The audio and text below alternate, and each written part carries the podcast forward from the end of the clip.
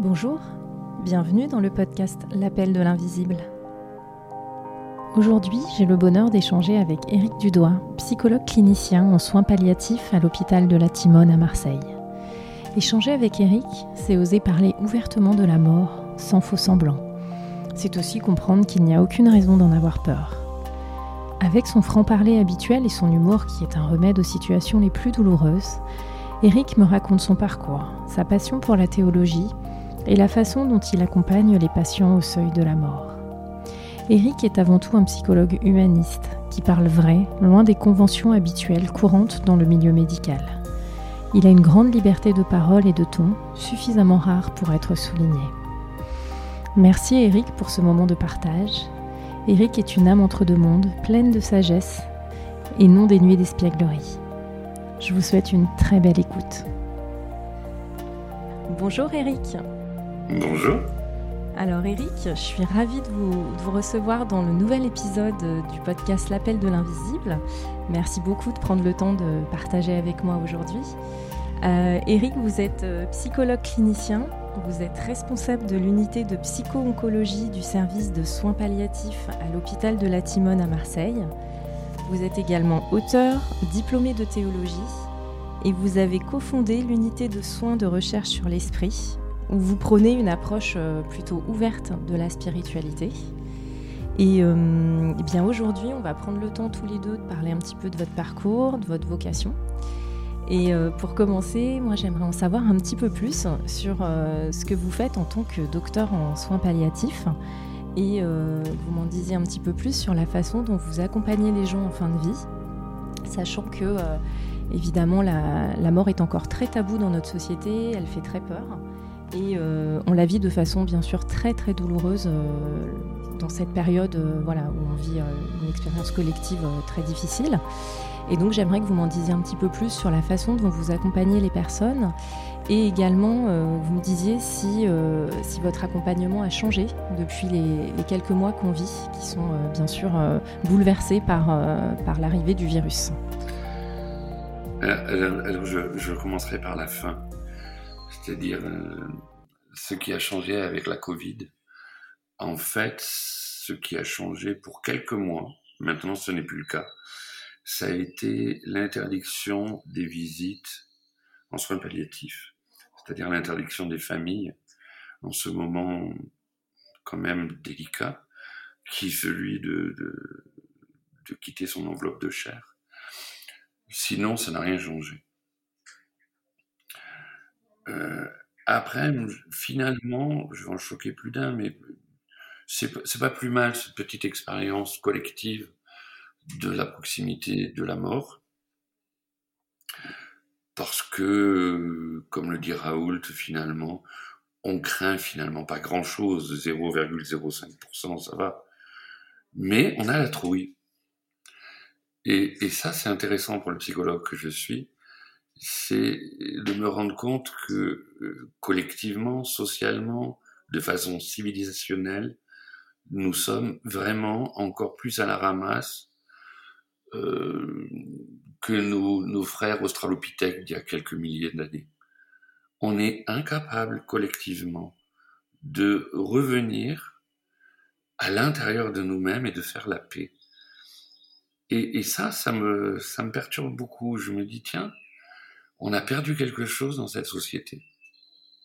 Alors je m'en étais rendu compte, puisque moi ça fait vingt et quelques années que je suis en soins palliatifs, donc ça fait vingt et quelques années que je me rends bien compte que les humains ont des, petits problèmes avec la mort. Mais, mais là, à ce point-là, je ne pouvais pas imaginer.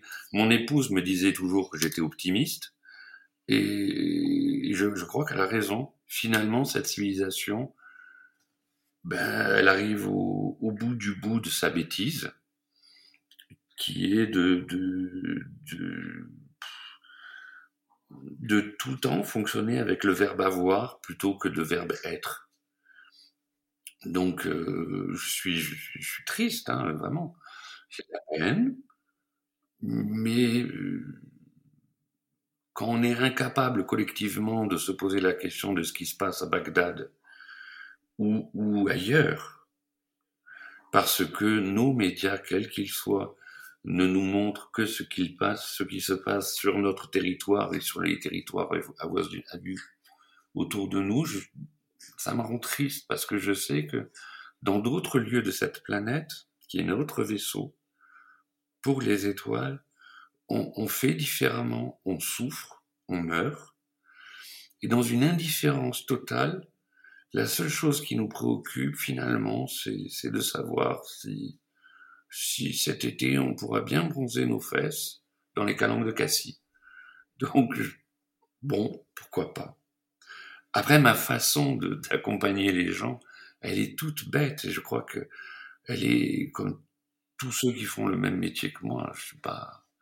Alors peut-être la chose qui est un peu différente, c'est que je me suis autorisé un jour mais grâce à quelques autres, surtout à Daniel Meroy, surtout à, d'autres personnes qui m'ont permis de comprendre et d'intégrer dans ma petite tête que, que finalement je n'étais pas cette enveloppe et que je pouvais euh, tranquillement m'asseoir près de quelqu'un qui était en partance et ne pas avoir peur, ne pas être triste, d'être juste là et de, de, poser ma main sur certains endroits du corps quand la personne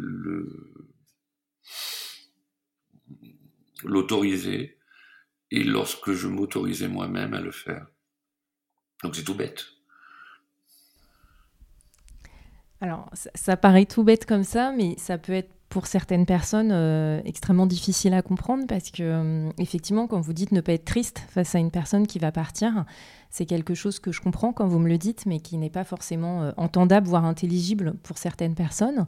Et comment c'est en échangeant avec notamment Daniel Meroy que vous avez réussi à, avoir cette capacité à, changer de regard sur la mort?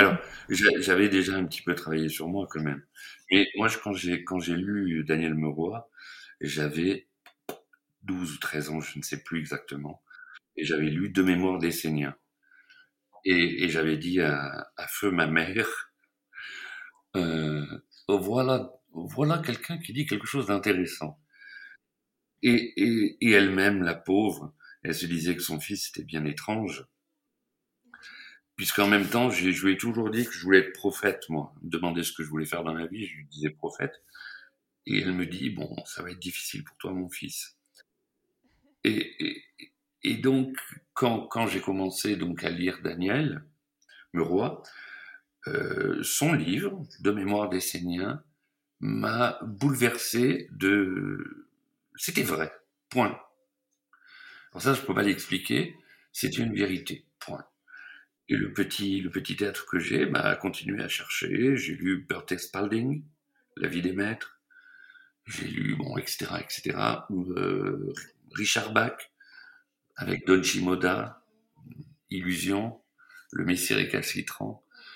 Et, et je me suis dit, waouh, c'est génial, etc. Je faisais un bac technique qu'on appelait à l'époque F1, c'est-à-dire construction mécanique. Et moi et l'école, c'était une grande histoire de désamour.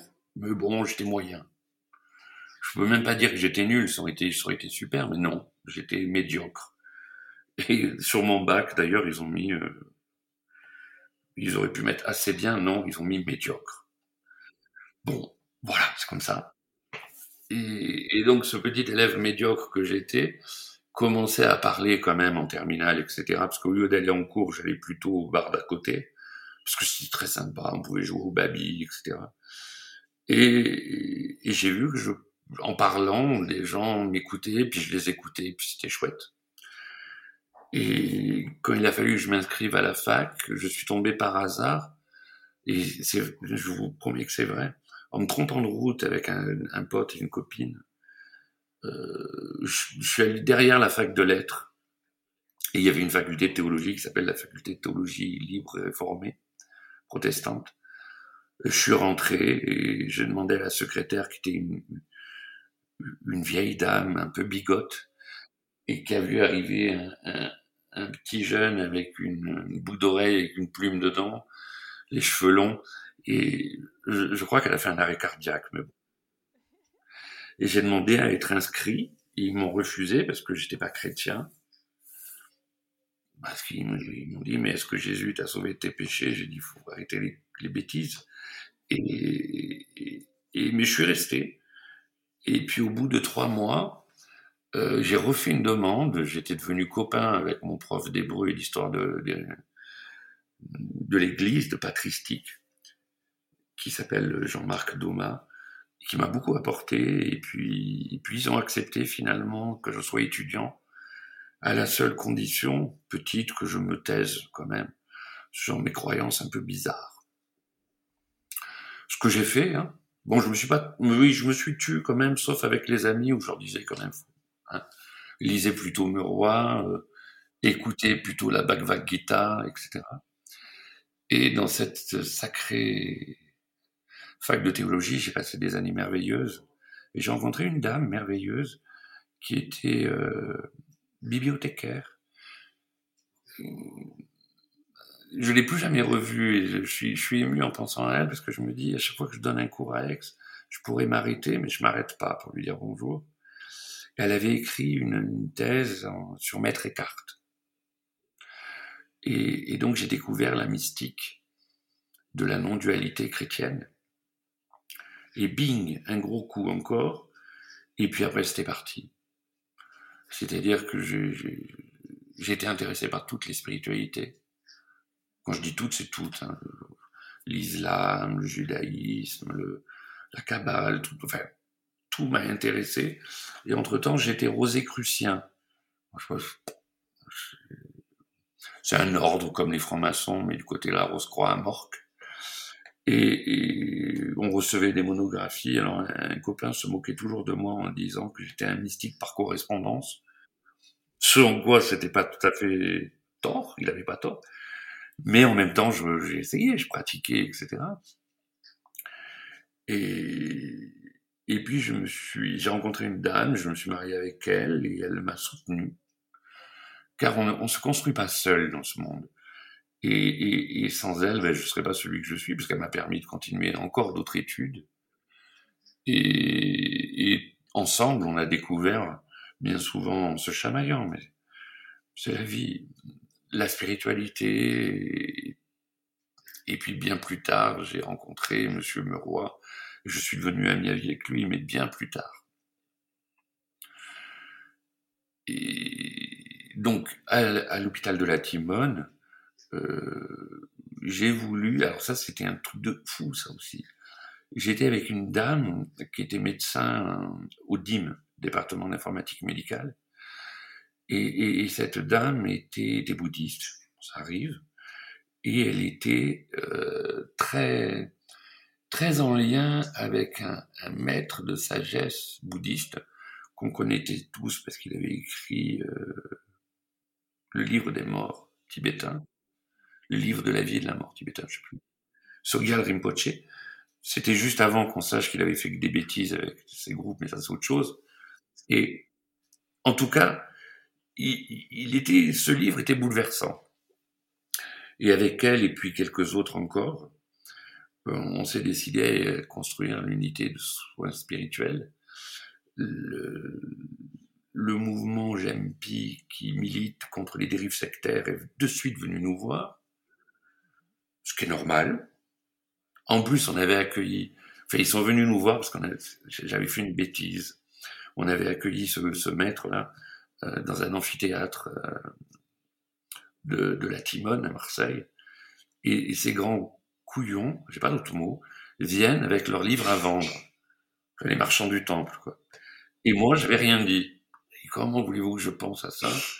Et là, ils m'ont dit non, là, c'est plus Enfin, on est dans un, dans un endroit qui est laïque, il faut faire attention. Donc j'avais écouté, puis on, je leur avais dit avec le professeur Favre, qui était le professeur à l'époque, bah, écoutez, le mieux c'est que vous veniez à nos staffs, comme ça vous voyez si on fait des, si on part en hybride ou pas. Puis ils sont venus à nos staffs pendant un an, hein. et puis ils m'ont dit ouais quand même l'unité spirituels, euh, ça le fait pas. Alors je me suis dit, oh, ils m'embêtent. Puis je me suis rendu compte que dans les mouvements dits New Age, et puis autres, euh, il y avait beaucoup de soins dits spirituels et que c'était un peu douteux. De mon côté à moi. Hein. Je dis pas que. Je me suis dit, c'est vrai que ça va pas le faire quand même. Et donc ensemble, on a décidé d'appeler ça l'unité de soins et de recherche sur l'esprit. Ce qui, de mon point de vue, était beaucoup mieux, voire plus terrible. Mais enfin bon, ils ont accepté. Et, et depuis, ben, on, le fait. Alors, euh, au début, je l'avais fait aussi à la, à la Kabat-Zinn, le mindfulness. Et j'avais rencontré cet homme avec mon épouse lors d'un congrès, je sais plus la date, en 2000 et des brouettes, euh, de médecine tibétaine. Et, et j'avais parlé, et puis à, la fin de, mon, de ma causerie, il était venu. Il y avait beaucoup de personnes, je crois qu'il y avait quasi 2000 personnes. Il est venu me saluer, alors que lui, c'était la vedette quand même. Donc moi, j'étais... Ouais, j'étais fier quand même. Et donc j'étais tout content, il parle un français excellent. Et quelques années après, je me suis formé à la mindfulness avec une dame extraordinaire qui s'appelle Régine Janengro. Et puis, pourquoi, je sais plus pourquoi je vous dis tout ça, mais bon, voilà. Hein oui, vous me racontez voilà pourquoi vous avez créé aussi cette unité, en quoi elle est importante pour vous de l'avoir implantée quand même dans un hôpital en fait. Donc c'est quand même euh, important. Voilà, oui, oui. Pour vous finir la petite histoire, c'est que quand, parce que c'est pas moi qui ai eu l'idée, c'est quand même euh, Geneviève Botti, la, médecin, mm-hmm. qui me dit écoute, on va monter une unité de soins spirituels. moi je lui ai dit mais ça va jamais marcher. C'est folle ou quoi. et mm. elle me dit regarde. Et elle fait son truc, ça fonctionne. Bien sûr, on est directement convoqué au N-1 de la PHM, pas de la Timone, mais de tous les hôpitaux euh, de, l'assistance publique de Marseille. Et, je rentre dans le bureau de ce monsieur, très très très sympathique, et je, vois quand même du coin de l'œil une photo de notre ami Jean-Paul. Et je me dis, tiens, il y a Jean-Paul.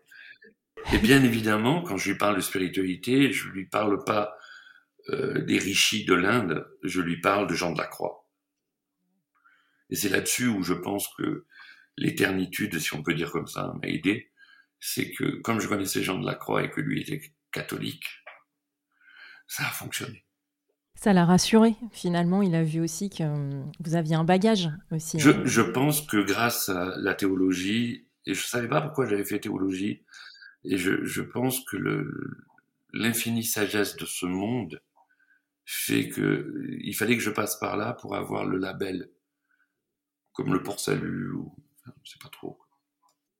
Absolument, absolument. Et euh, dans la façon dont, donc je reviens un petit peu là-dessus parce que vous m'avez dit c'est simple, mais dans la façon dont vous accompagnez les gens, est-ce que justement, vous m'avez dit, vous avez une, une façon d'analyser ce qu'on vit assez euh, qui peut déranger, hein, clairement, là, dont vous m'avez dit au début de, de, là, de notre entretien. Mais justement, est-ce que vous ne pensez pas que là, il y a, y a, une sorte d'ouverture d'esprit et une ouverture de conscience des gens par rapport à la mort aujourd'hui avec ce qu'on vit? Euh, Est-ce que vous le ressentez, vous, dans, les, dans la façon dont vous accompagnez les gens? Parce que moi, il me semble que justement, cet événement est en train de bouleverser totalement la façon dont on se concevait notre société, une sorte d'acquis en fait, où, euh, et ça a quand même obligé les gens alors à faire un travail d'introspection, comme vous disiez justement, de revenir à l'intérieur, et aussi, il me semble du coup, de revoir complètement les fondamentaux et, euh, et notre finitude. Et vous le ressentez vous aussi dans, dans, la façon dont voilà vous accompagnez les personnes? Alors je vais être coquin, ouais. comme d'habitude. Euh, oui et non. Je ressens bien que ça, ça bouge, que comme dirait Jung, les gens se rendent compte de l'ombre. Et ils n'ont pas, ils ont pas compris ce que disait Jung lorsque Jung dit si tu te rends pas compte de l'ombre à l'intérieur de toi, elle viendra à l'extérieur. Jacques Lacan dit des choses similaires. Les grands psys sont pas si loin des mystiques. Ils sont même très très proches. Mais et donc il y a des gens qui se rendent compte de ça, ils font un travail et c'est extraordinaire. Mais le monde se clive de plus en plus. Je, je, je crois, et là je paraphrase mon ami Daniel, donc je préfère dire que, je, enfin je paraphrase pas, je pense comme lui, que sur ce monde, on est tous euh, 7 milliards dans des écoles différentes. Il y a certains d'entre nous qui sont à l'université, d'autres qui sont en, en primaire, d'autres qui sont en secondaire, d'autres. Et, c'est pour ça qu'on a du mal les uns avec les autres. Alors, ma demande, c'est pour ceux qui sont à l'université de, de nous aider au lieu de nous accabler. Je considère que moi, je suis en seconde, donc euh, ça devrait aller. Et, et surtout d'arrêter cette pseudo-spiritualité narcissique qui m'insupporte au plus haut point. J'ai fait des stages de tout, parce que je suis curieux et puis ça me fait rire. Mais, mais l'univers a une intention pour chacun d'entre nous. Oui. Mais on n'est pas si important que ça. Il faut garder les deux. Éric Dudois est un masque. Il va mourir. Et quand il va mourir, on n'entendra plus parler de lui. Et j'allais dire tant mieux. Il est animé par une âme qui a un autre nom que je ne connais pas. Si je le connaissais, je ne le dirais pas. Et elle, elle va persister. Et quand je suis en clinique avec les gens qui vont s'envoler, je, leur dis, je les taquine, je leur dis, je vous parle pas à vous. Ils me disent quoi? Sinon, vous avez assez parlé. Je, voudrais parler à votre âme. Et donc, dans le monde moderne, ils me regardent, mais avec des yeux, puis en plus en plein Marseille, vous imaginez un peu. et, et en fait, on, par l'humour, on arrive lentement mais sûrement à atteindre euh, leur âme et mon âme. C'est-à-dire que mon métier, c'est surtout qu'Éric Dudois se taise. Je l'entends s'agiter. Je l'entends lorsqu'il est assis près du patient, il a toujours un truc à dire. Et je lui dis, tais-toi, je t'aime, t'inquiète pas. Et comme il se tait, quelque chose se passe et quelque chose parle. C'est vraiment très très bête. Et à l'université, c'est comme ça que j'enseigne aux, apprentis psychologues qui... Alors, je fais partie des, des qu'on appelle humanistes, même si j'ai fait 10 ans de psychanalyse et que j'ai perdu une Porsche. Euh, je, ne suis pas dans la lignée des psychanalystes, mais j'ai beaucoup d'attention et d'amour pour eux. Car comme je, je pense que c'est pas une voie spirituelle, mais c'est un exercice spirituel. Et tous les grands analystes m'ont appris à vraiment la boucler. C'est le, c'est le, j'allais dire la clé. C'est tais-toi. Et, j'aime bien Rumi lorsqu'il dit tais-toi, tu entendras des mots qui n'ont pas de son. Et ça, c'est toutes les traditions du monde nous offrent à nous des clés d'une beauté incroyable, d'une simplicité. Des fois, pour notre mental, c'est déroutant. On a besoin que ça soit compliqué. Voyez, moi, j'ai pas voulu faire de grandes études. Et c'est grâce à Martine Dudois, Ancelin, ma femme, que, j'ai fait ces études-là. Parce qu'elle se disait, on va jamais t'écouter si t'es pas docteur. Et je disais, mais quand même, t'exagères. Elle n'avait pas tort. Oui, surtout en France. Oui, c'est surtout en France. Ah, mais c'est sûr. Et c'est vrai que euh, vous avez pu aussi, euh, comme vous disiez très bien, euh, vraiment vous insérer cette unité-là parce que vous aviez ce bagage. Et c'est vrai que vous n'auriez pas eu ce bagage, même si vous aviez été le même homme, c'est pas forcé qu'on vous ait, on ait continué, qu'on vous ait dit oui. Donc effectivement, il y a, ouais, il y a quelque chose de, cartésien en fait. On a besoin de, effectivement, d'être rassuré, absolument. Même si encore une fois ça change, mais c'est vrai que la France, on est, on est un petit peu en retard par rapport à même nos voisins suisses, par exemple. Eh ben, effectivement. Oui et non, c'est ça que j'aime bien. Je suis taquin, mais les Suisses comme les, Québécois, que j'adore, hein, je les salue tous les deux, ils, font mine d'eux. Oui, moi je veux pas faire mine d'eux. Je suis pas en soins palliatifs pour occuper les gens. Quand bien même je les occuperai à méditer. Et eh oui, mais il faut faire attention à un autre truc. C'est que la plupart du temps, on se saisit de la spiritualité comme une occasion de s'occuper. Et, et moi, je, suis, je suis taquin avec les, patients que je rencontre. Ils me disent qu'est-ce qu'il faut que je fasse? Je leur dis rien. Il me dit, mais je m'ennuie. Je dit, c'est le but, Schopenhauer. Quand tu auras fini de t'emmerder, tu, tu vas comprendre ce qu'est la vie. Vous voyez, mais notre monde, il est tellement agité. Ah oui, c'est sûr. Que les gens, quand ils n'ont plus rien à faire, ils nous disent, je m'ennuie. Alors, je peux comprendre, hein, je suis pas, je suis pas fou quand même, que si je suis confiné dans la banlieue parisienne ou à Paris, dans 30 mètres carrés, c'est plus dur qu'à La Ciotat où je suis, dans une maison où il y a le plein soleil, j'ai la mer à 100 mètres. oui. Ouais. oui. Bien sûr. Mais comme le dit euh, si bien Satprem, cet homme qui a connu les camps de concentration parce qu'il était résistant, si, si je suis emprisonné à Mauthausen ou à Birkenau, et, et que en Inde je me sens libre, c'est que j'ai un problème. Il faut que je sois libre dans tous les cas. Et, c'est un peu le travail aussi que j'essaye dans mon être à moi, Eric, euh, de me rendre compte. Alors, quand, quand je suis avec un patient, je, je peux l'accompagner avec moins de tristesse que si c'est un proche. C'est con à dire, mais il faut le dire. Mais il n'y a pas longtemps, j'ai perdu un, proche. Jusqu'au bout, j'étais avec lui. Bien évidemment, quand j'ai essuyé ça, j'étais bouleversé. J'ai pleuré. Et, mais quand j'accompagne un patient, je suis bouleversé.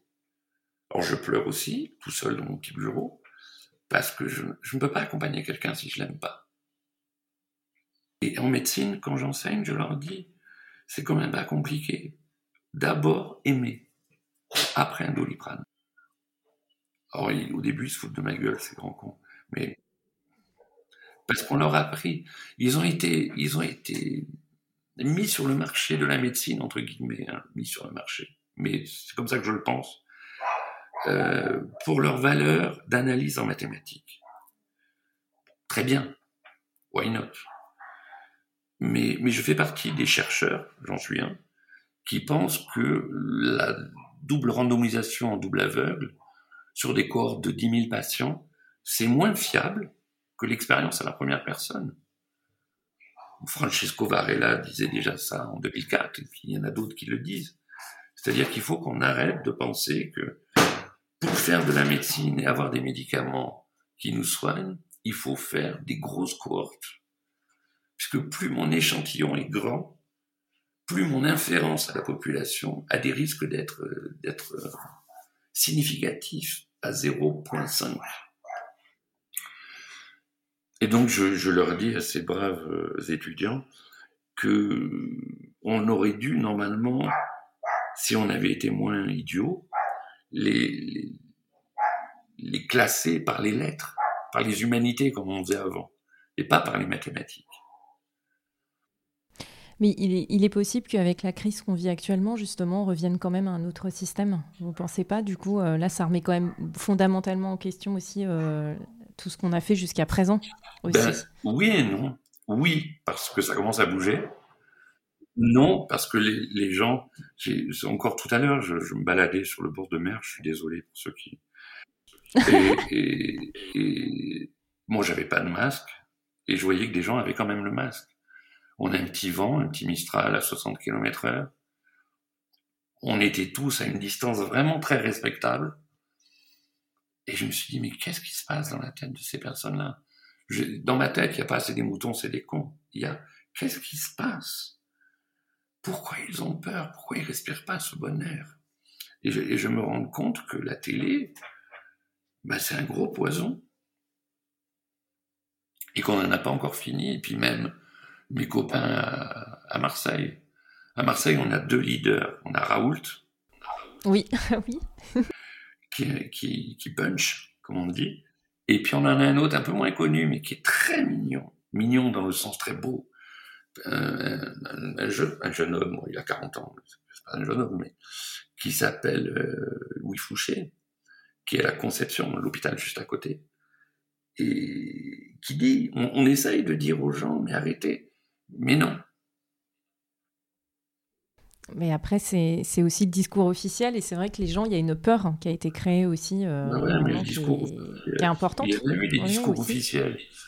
Heureusement qu'on les a pas suivis. Ouais. Enfin, juste Anna Arendt. Relisons Anna Arendt. Je veux dire, puis voilà, on comprend. Bon, Après, là, vous parlez aussi d'un front de mer avec une brise et des gens éloignés. Voilà aussi. Je pense qu'il faut aussi remettre les choses dans le contexte, euh, du coup, en fonction de là où si on se situe. prends le, le métro de Marseille, j'ai un masque. Ah bah oui. Voilà. Mais après, j'ai pas besoin d'avoir fait euh, des études pour ça. Ouais. Et puis, puis même en front de mer, etc., je suis monté dans la voiture, je me suis nettoyé les mains au gel hydroalcoolique. Mmh. Mhm. Et je, je suis Bien pas... Enfin, je sais plus, moi. En tout cas, en palliatif, à l'hôpital de la Timone, tant pis, je me fais allumer, je fais aucun entretien avec des masques. Bah, c'est, ouais, c'est extrêmement difficile. Euh, là, c'est le dernier endroit aussi où on a besoin de l'humain. En fait, j'imagine, c'est le dernier endroit où on a besoin de voir un visage en son intégralité. Bah, je j'entends, ce que vous dites. J'entends. Et, et en plus, ils m'ont mis la 5G, donc tout va bien. Non, j'ai AstraZeneca. donc, euh, moi, je leur dis à mes patients, je dis, vous inquiétez pas, j'ai la 5G.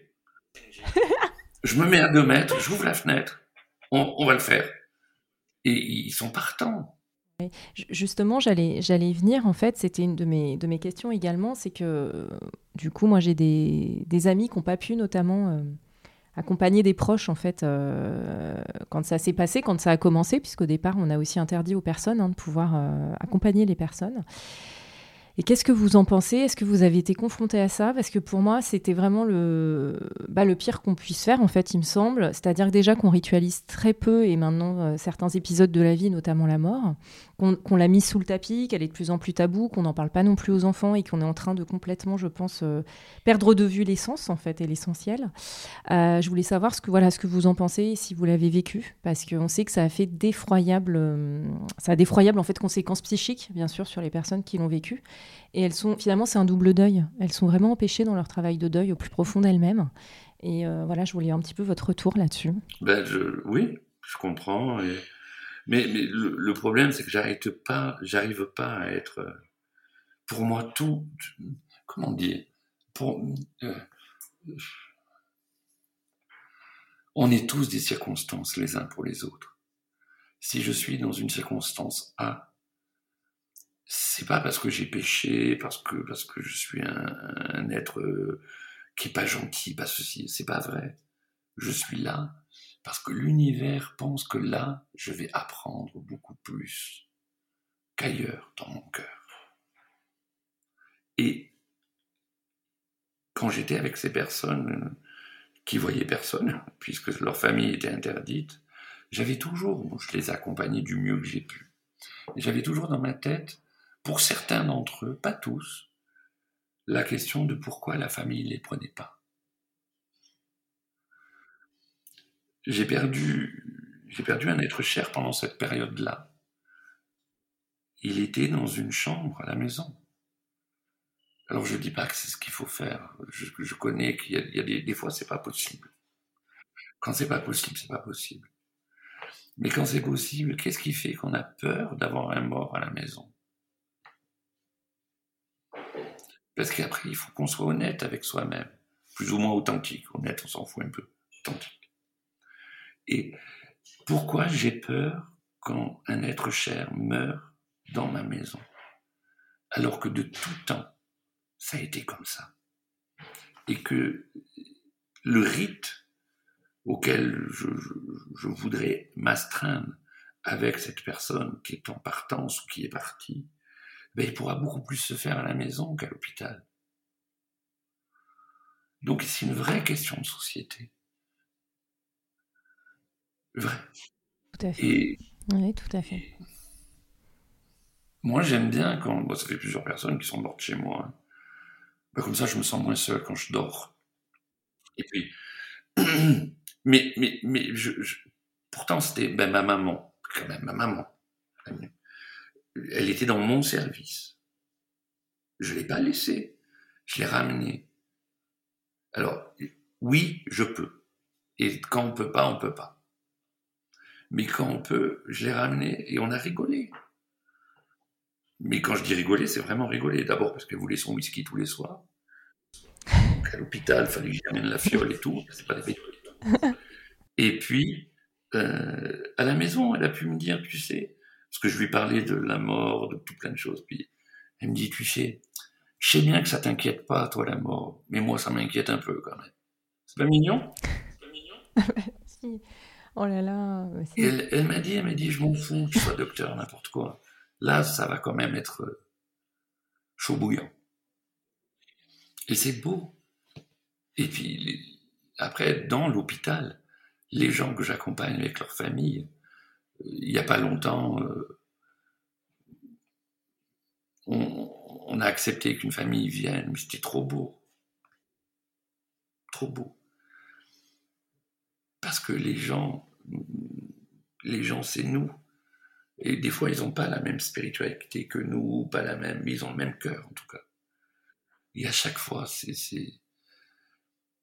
Toute l'équipe est très belle, même si parfois, je suis obligé de rappeler à l'équipe de, de faire attention à leurs pensées.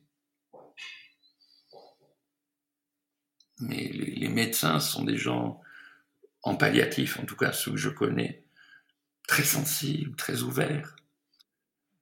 Mais ils rigolent des fois, mais je sais bien qu'ils rigolent parce qu'ils ont peur.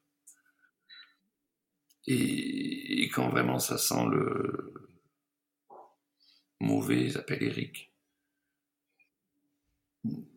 Mais je les aime comme ils sont, je voudrais pas qu'ils changent. Vous voyez, il n'y a pas de notion de. J'ai pas envie de les convertir à quoi que ce soit. Soit ils le sentent dans leur cœur, soit ils le sentent pas, puis s'ils le sentent pas, mais ils font avec ce qu'ils ont.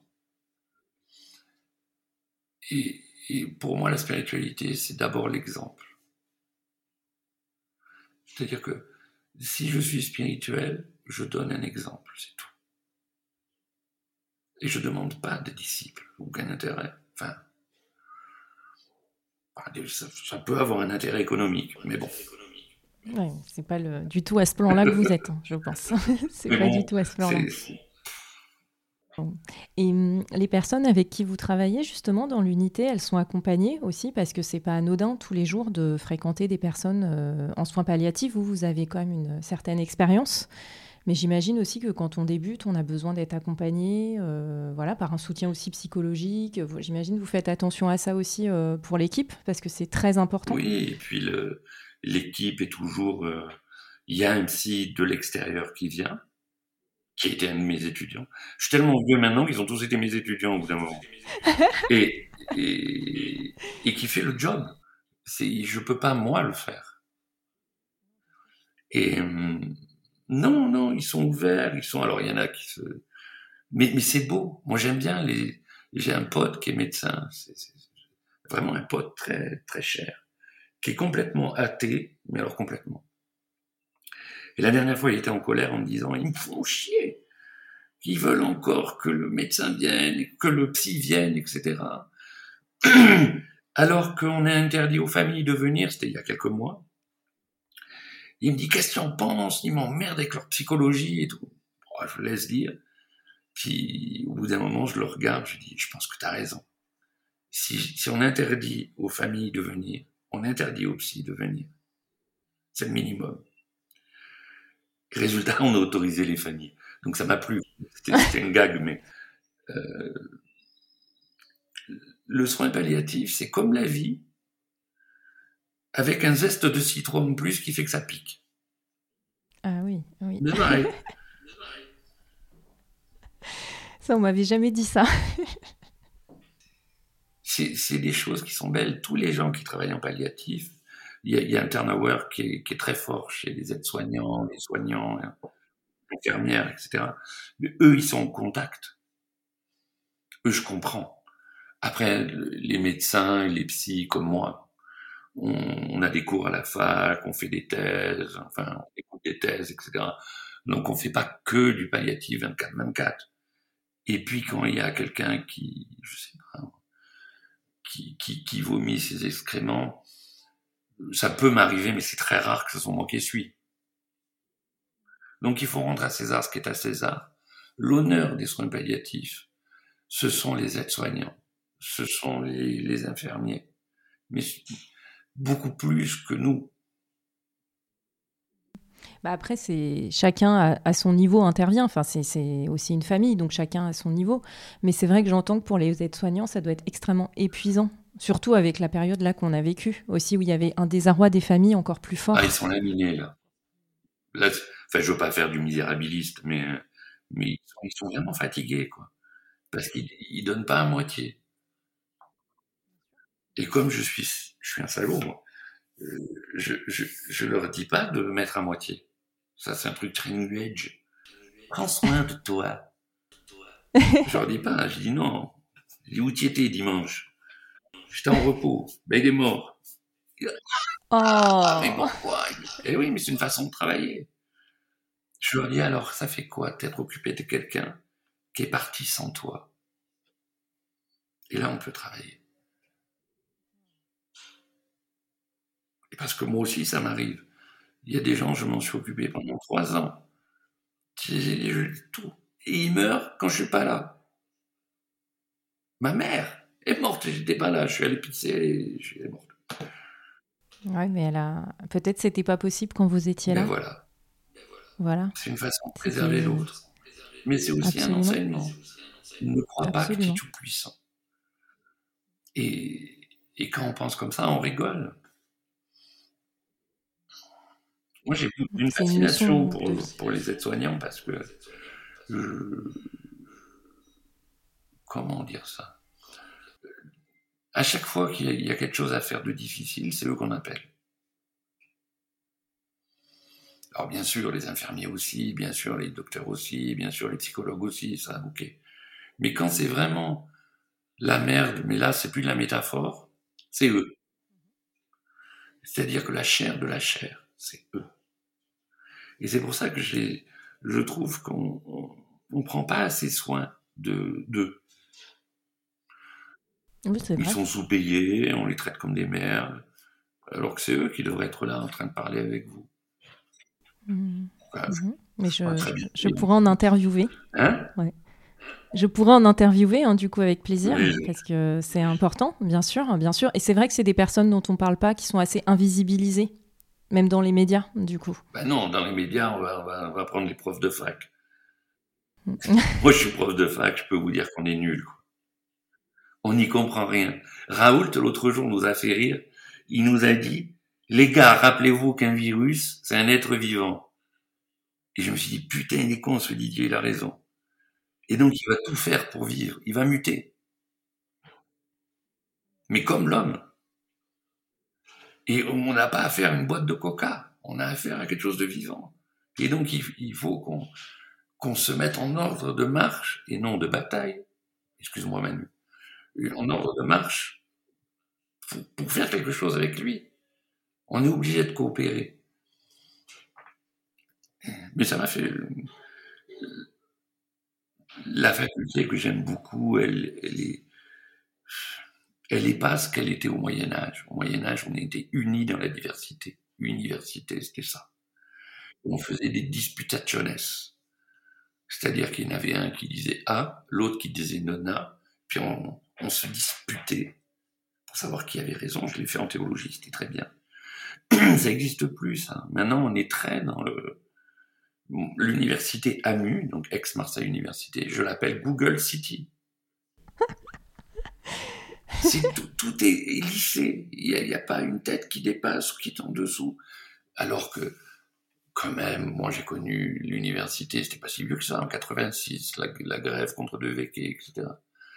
Alors, je dis pas qu'il faut qu'on se mette en grève tous, mais il faut qu'on soit étudiant, vraiment. Oui, il y ait plus d'échanges en fait, c'est ça, qu'il n'y ait pas un discours unilatéral. il y a un discours unique. De réflexion, oui, c'est ça mais qui est beaucoup d'ailleurs dénoncé aussi dans les grandes écoles. Hein. Oui, tout à fait. Oui, avec euh, un peu du prêt-à-penser, en fait. Euh, ah ben, on, a, on, a, McDonald's et on a Mac Pensée, hein, c'est deux. et, euh, et du coup, je voulais aussi parler avec vous, parce que vous avez écrit un livre sur les expériences de mort imminente. Et ce qui n'est pas euh, anodin, puisque vous êtes aussi, euh, du coup, comme vous le disiez, euh, à la fac, à la Timone, et vous êtes engagé par rapport à ce sujet qui, est, qui peut être vu comme sulfureux et comme, voilà, qui, qui... Bon, même si on en parle de plus en plus et que c'est de plus en plus aussi, quand même, étayé aussi par des recherches scientifiques. Mais est-ce que vous pouvez m'en dire un petit peu plus là-dessus? Alors, oui, c'est encore la faute de, de Daniel Meroy et d'autres. Et la faute d'un autre qui était un Français quand j'étais môme, qui s'appelait Patrick Drouot, qui avait écrit un bouquin, à, l'époque c'était extraordinaire, Nous sommes tous immortels. Il m'avait passionné ce type-là. Et je sais pas ce qu'il est devenu, puis qu'importe. Et, et quand j'ai travaillé en palliatif, c'est devenu une telle évidence que les EMI pouvaient nous servir dans le travail en palliatif que avec Eliane Lheureux, donc la dame avec qui j'ai écrit le livre, qui est sophrologue. C'est elle la première qui a osé. De toute façon, c'est toujours les femmes qui osent. Nous, les mecs, on suit. Je vais pas vous contredire. C'est vrai, c'est vrai. L'éternel féminin est beaucoup plus courageux que l'éternel masculin. Nous, on est verbeux. Enfin, bon, partout.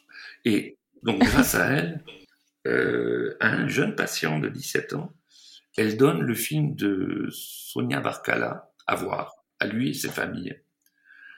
Je sais plus en quelle année on est, dans les années 2000, même pas, 90, je sais plus. Et, elle me dit, j'ai donné le film Faux départ à un tel, il va le voir avec sa famille. moi, j'ai fait un arrêt cardiaque. J'ai dit, qu'est-ce quoi? Comment? Et elle me dit, bah, je sais pas, tu connais Sonia? Je dis, oui, je connais Sonia, on a fait, on, a discuté, on a... Mais quand même, là, elle me dit, écoute, euh... dis, oh, puis oui, t'as raison. Le soir, je, me, repensais à ça, je me suis dit, oh putain. Donc, comme tous les, les, Occidentaux de ce monde, je me mets à faire des plans sur la comète. Si on me dit ça, qu'est-ce que je dis? Je me fatigue tout seul. Donc, j'arrête tout, je médite, et puis le lendemain, ce jeune homme demande à me voir. Il voit d'abord la sophrologue, puis il demande à me voir. Mhm. Je vais le voir. Et il me dit, est-ce que je pourrais revoir ce film avec toi parce que je me suis endormi à cause de la morphine et ça m'intéresse. J'ai dit, c'est extraordinaire ça. Et ce qui m'a plu, c'est que je me suis endormi. Et donc on l'a revisionné ensemble. Sa famille l'avait vu. Et, à chaque fois, il me regardait, il me dit Ah, t'es sûr? T'es sûr? Ah, J'ai dit Regarde le film jusqu'au bout. Je dis Il y a des pour, il y a des contre. Il me dit Oui, mais toi, qu'est-ce que tu en penses? Et c'était un jeune homme, hein, il avait 20. On il a fait son sarcome à 17 ans, il est décédé à 24 ans. Donc on l'a suivi des années et des années. Et je lui dis, tu m'ennuies, pour être poli, euh, moi, je vais te dire vraiment ce que je pense. Je dis voilà, on se réincarne. Ce que tu es là, c'est une pâle image de ce que tu es en réalité. Et je, mais vraiment, je vide mon sac. Il me regarde, il commence à chouiner un peu, tes gardes les couler. Moi, je pleure. Et il me dit merci. Merci. Moi, je suis bouleversé. Je, lui ai raconté de A à Z ce que moi je pensais. Demander à n'importe mhm. quel psy, il faut surtout pas faire ça. Mhm, mhm, tout à fait. Et, je lui dis ma croyance, je lui dis tout. Et après, on a continué très, très, très, très, de manière très, très intime, bien évidemment. Je m'étais trop engagé. Mais on s'engage jamais trop. Et, quand il est décédé, c'était, ben, on était intime au point où un jour, mon, portable, je le laisse toujours dans la voiture ou assez loin de moi, quand je suis pas au boulot. Et euh, à une heure du matin, le portable vibre. Normalement, j'en ai rien à secouer, enfin, comme tout le monde. Là, je prends le portable et c'était lui. Et il me dit, Eric, j'ai entendu cet après-midi des infirmières parler dans le couloir. Il me dit infirmière, on ne sait pas, des, soignants.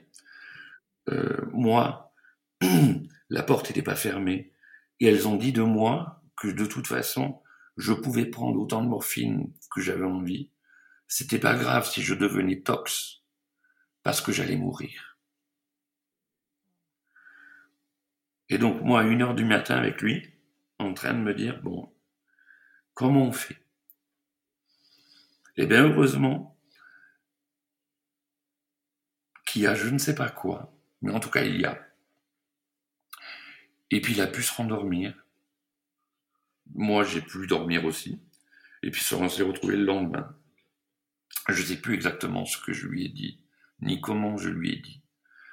Et le lendemain, on a pu reprendre ça ensemble et, et revenir sur le fait que, grâce à ces personnes-là, qui m'ont quand même bien gonflé, je leur ai dit, vous m'avez gonflé, mais grâce à elles, on a réellement pu travailler ce qu'il avait à travailler. Il l'a pas entendu pour rien. Alors bien sûr, c'est d'une violence extraordinaire. Absolument. Mais en même temps, dans ce joli petit Occident que nous aimons tant, on n'est pas un peu marteau de penser qu'on va jamais mourir.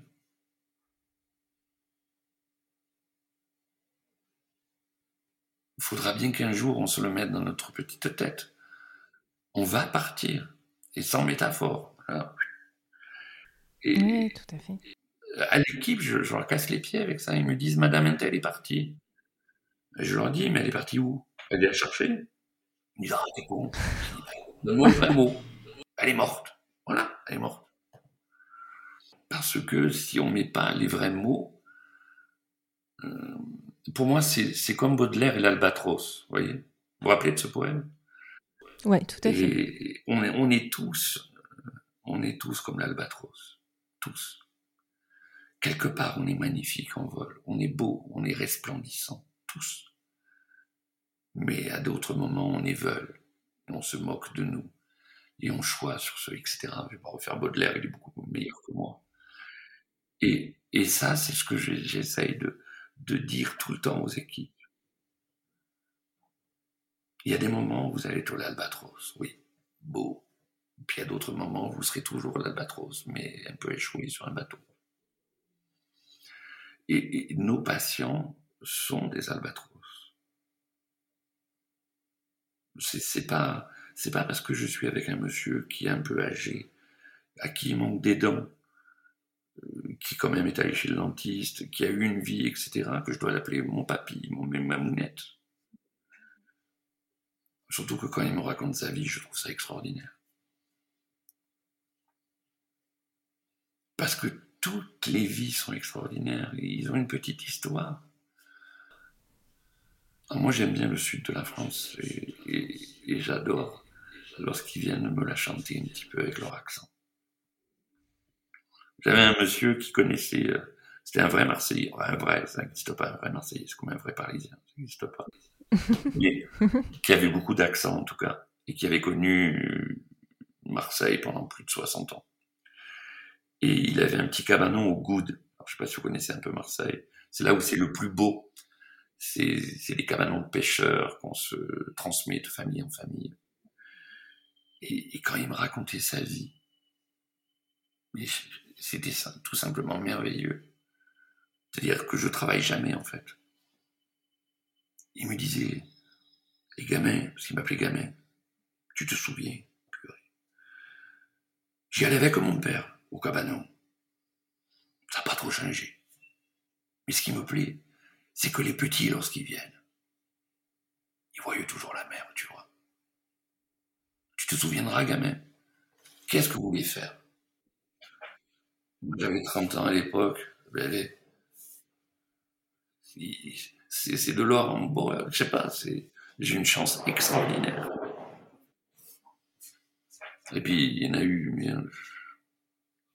En fait, vous avez un contact euh, finalement très privilégié, même si c'est peut-être pas le mot n'est pas approprié, mais très euh, d'âme à âme avec ces personnes. En fait, c'est ça que je ressens euh, du coup quand vous en parlez. Ben, c'est ma façon. C'est un contact euh, ouais, vrai.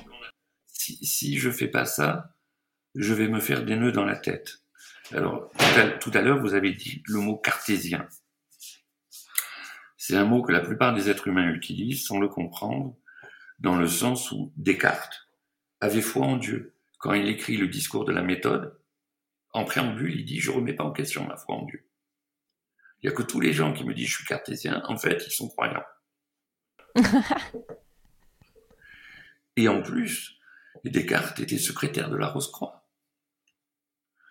Tous ces grands auteurs, Leibniz avec la monadologie, tous, ils ont une vie. Il n'y a pas une œuvre indépendante de la vie. Et dans leur vie, ils ont cherché.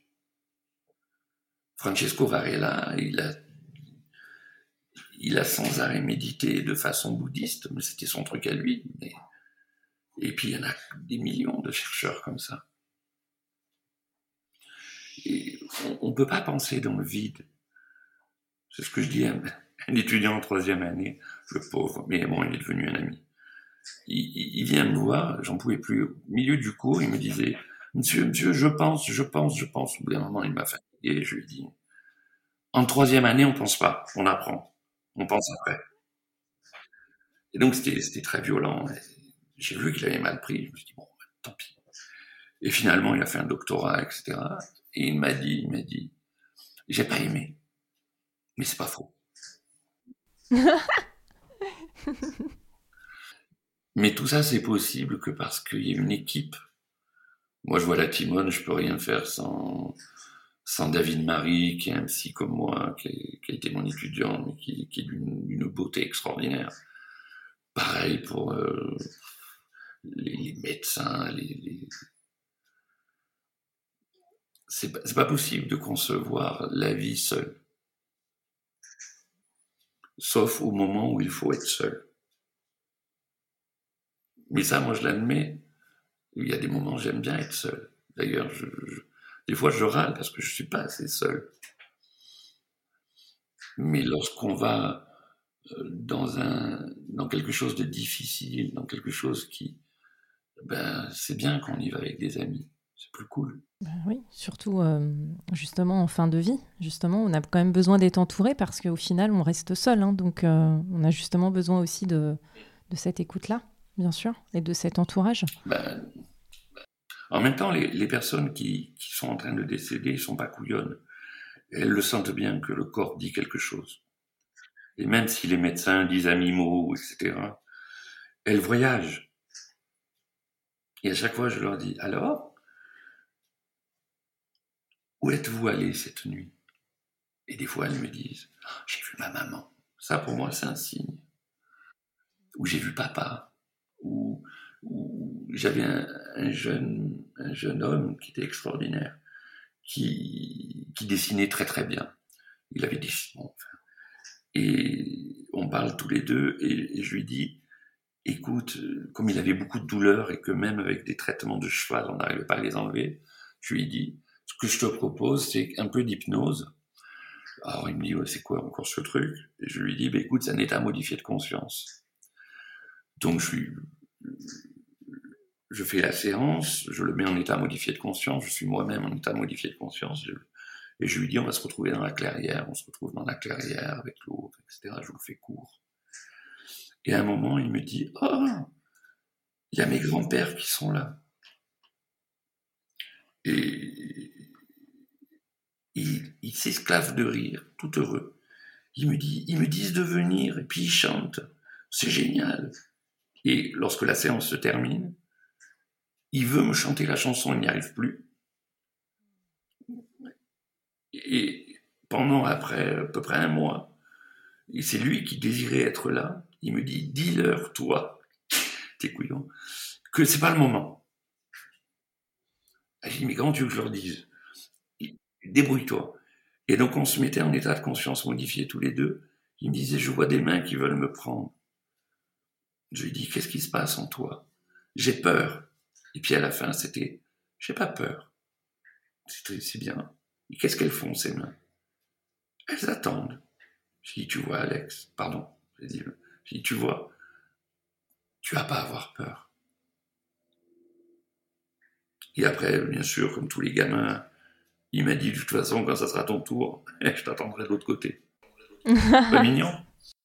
Et, justement, une dernière question que j'avais, c'est aussi, euh, là vous avez parlé d'hypnose, vous avez parlé de la méditation pleine conscience de Kabat-Zinn tout à l'heure. Et euh, est-ce que vous utilisez aussi d'autres outils, en fait, pour euh, soulager aussi la, détresse psychique et la douleur aussi physique des personnes?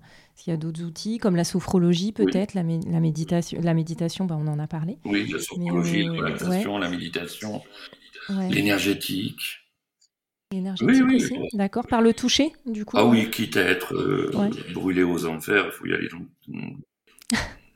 oui, oui, il y a... ah ben, j'ai un aide-soignant qui s'appelle Thierry Ventre, qui est un être d'une... C'est un ovni, ce type. Il, il a une soixantaine, soixantaine d'années. Il a une connaissance des chakras, etc., qui est très, très grande. Et il m'aide beaucoup. Moi, je fais des trucs, et puis après, je lui dis va vérifier. Hop, il va, il me dit, moi j'ai vu ça. Hop, et puis moi j'y vais, et puis voilà, on s'entraîne. Et après, c'est selon les, le ressenti de la personne, bien sûr aussi, parce qu'il y a des gens plus ou moins réceptifs aussi à ce La plupart des gens sont réceptifs parce qu'ils sont dans un moment où, où ils sont réceptifs à ce genre de choses. Mais bien évidemment, on demande l'autorisation. Mais quand bien même vous croyez en rien, il y a quelqu'un qui vous fait l'énergétique, ça vous fait toujours du bien, ou qui vient faire de la sophro. On, travaille aussi avec des barreurs de feu, on travaille aussi avec une quantité de gens incroyables. Ça fait euh, très plaisir de vous entendre dire ça, parce que souvent, euh, vraiment, je pense que vous êtes assez euh, euh, avant-gardiste. Et je vous remercie en tout cas ouais, beaucoup aussi de votre euh, façon, votre façon très libre de parler, de dire les choses comme vous les ressentez. Parce que euh, je trouve ça très culotté, même si aujourd'hui notre société elle souffre de plus en plus, mais je trouve ça culotté de votre part de, de le reconnaître en fait. ce qui n'est pas du tout le cas souvent de vos confrères qui vont avoir, et il n'y a aucun jugement quand je dis ça, mais qui ont beaucoup recours, mais n'osent pas l'afficher de peur bah, justement d'être affichés. Et donc moi j'apprécie beaucoup que vous vous engagez, que vous le disiez en fait euh, tranquillement, euh, sereinement et de façon posée. Et on en a besoin. Les jeunes générations vont nous éblouir. Non, super, parce qu'on en a besoin et c'est vrai qu'il y a une dichotomie entre euh, ce qui est fait et ce qui est dit. Et il y a un moment donné où j'ai l'impression qu'aujourd'hui justement, il bah, faut qu'on s'aligne. Et vous, bah, c'est ce que vous faites aussi en, en disant comme ça aussi ce que vous ressentez, même justement d'avoir peut-être été trop loin avec quelqu'un que vous avez accompagné ou ah, mais des fois, on est nul aussi. Faire, mais... Il y a des moments, il y a des moments où on est très nul. Oui, oui, mais la, la fois où j'étais avec un corps dans un ascenseur. Ouais, il y a eu plus d'une fois, hein, mais, une fois, je me suis mm. retrouvé tout seul parce que pourquoi je me suis retrouvé tout seul? Ah oui, parce qu'il y avait un grand gardien en haut, un grand gardien en bas. Et donc, il y a deux étages, je me retrouve avec ce corps-là. Et, moi et ma connerie, et je me dis, je vais parler à ce, à ce monsieur. Et donc, je, je ferme mes yeux et vraiment je dis T'inquiète pas. Et j'entends à l'intérieur de moi Je sais. C'est tout. Comment vous voulez pas être heureux, vous? Alors, bien sûr, quand je dis ça à mes copains psychanalystes, ils me disent Il faut arrêter de boire du whisky, c'est pas bon. ils pensent que c'est une fabrication de mon esprit. Et, et pourquoi pas? Si eux, ils pensent que le monde ne fonctionne que comme ça, je ne peux pas aller contre ça. Bon, pourquoi pas? Mais moi, Eric, je pense que le monde fonctionne autrement. Et à partir de là, ben, tout va bien. Et ce monsieur, si j'en parle, c'est parce que dans l'ascenseur, on a été mauvais. Il est venu, il est resté que, quelques heures à, l'unité de son palliatif, parce que des fois, on nous envoie les gens, ils sont plus que mortels. Et on, s'en est pas occupé, en fait. C'est-à-dire qu'il est arrivé, on l'a mis dans la chambre, et je dis parce que je suis partie prenante avec tout le monde. Il n'y a personne qui s'est intéressé à lui quelques heures après il est mort. On n'a pas pris les constantes ni rien, etc. Donc ça peut arriver. Et j'en suis désolé. on reste humain, on n'est pas des. Bien sûr.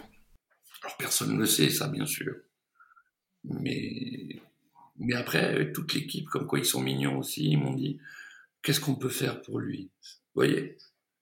Oui, bien sûr, bien sûr. Et je leur ai dit ben, on peut s'arrêter cinq minutes, enfin une minute, et puis penser à lui. ou lui parler comme vous avez fait dans l'ascenseur? Eux, ils en sont pas là quand même. Ils se disent, oh là, il est bizarre. ouais, mais bon, voilà, c'est une équipe euh, complémentaire. Et euh, en tout cas, bah, un grand merci, hein, Eric, euh, d'avoir pris le temps de, voilà, de cet échange aussi qui est vraiment très authentique. Et est-ce que vous auriez une dernière chose aussi à partager voilà, avec les personnes qui nous écoutent aujourd'hui, quelque chose qui vous vient? C'est toujours ce que je demande aux personnes avec qui j'échange quelque chose qui, qui vous vient maintenant. Ne vous inquiétez pas. Vous avez lâché une main et il y aura une autre main qui, sera tendue et vous la prendrez. Ne vous inquiétez pas.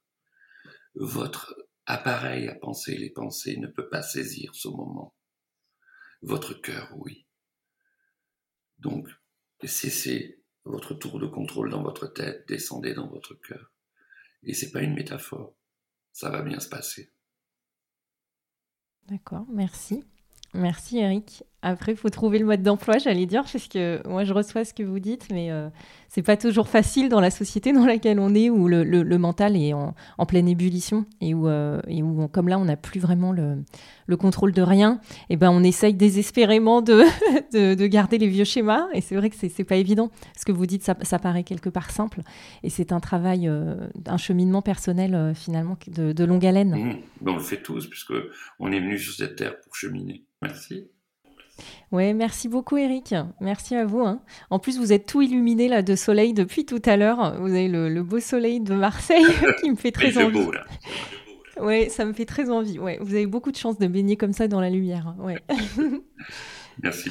Bon, bah, merci encore Eric. Hein. Euh, ce que je vais faire, c'est mettre euh, sous le, le, lien de l'épisode euh, les livres aussi que vous avez déjà publiés. Et d'ailleurs, j'en profite pour dire que vous allez sortir un livre en en juin prochain euh, sur, euh, sur ce que vous faites en, accompagnement hein, sur les soins palliatifs, qui sont des témoignages et dans lesquels vous racontez un petit peu votre parcours de vie.